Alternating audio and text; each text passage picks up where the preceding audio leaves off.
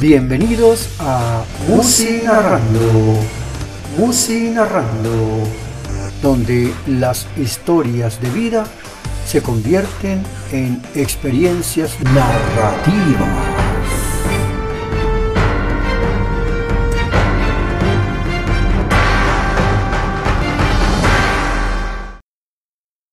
Tema musical que diciembre tan solo. Intérprete Darío Gómez.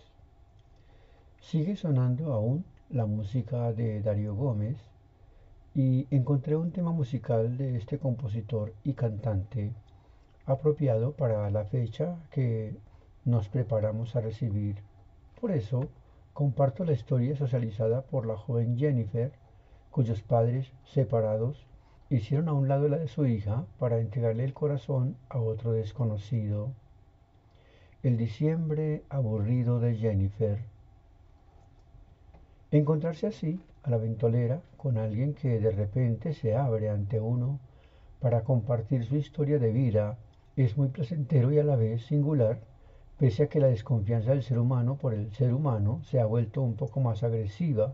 De ahí que me complace compartir con ustedes esta, la vida resumida de una joven de escasos 21 años, cuyo padecimiento por parte de los adultos no tiene presentación. ¿A qué fecha estamos?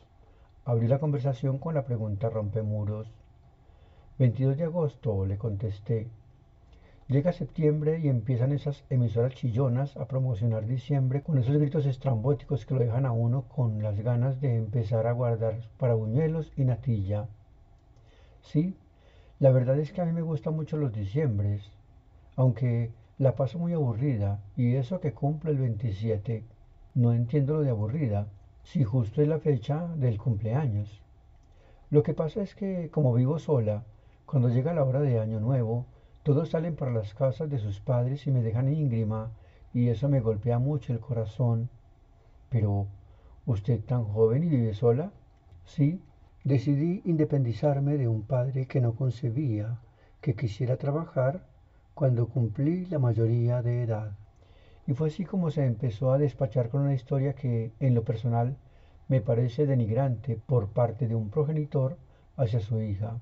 Para empezar, les diré que sus padres se separaron cuando Jennifer tenía siete años, debido a que el papá montó pareja con Tatiana, una joven que le robó el corazón al núcleo familiar, y esa división forzó a la niña a irse con el padre, quien la fue levantando con un régimen impuesto por la madrastra que la hacía castigar por el simple hecho de verla sufrir y padecer ante la propia hermanastra, a quien en realidad le daban los gustos y pareceres caprichosos solo para hacer sentir inferior a la hijastra y cuyo padre parecía no darse por enterado de la situación que padecía la muchachita.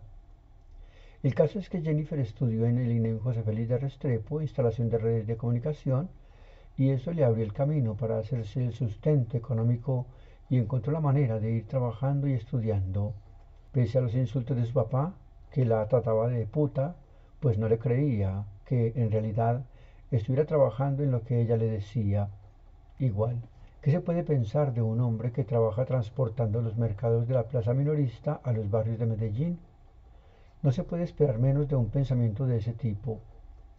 Cuando Jennifer terminó, se vinculó con la empresa Tigo en la implementación de redes de comunicación para la ciudad y el área urbana.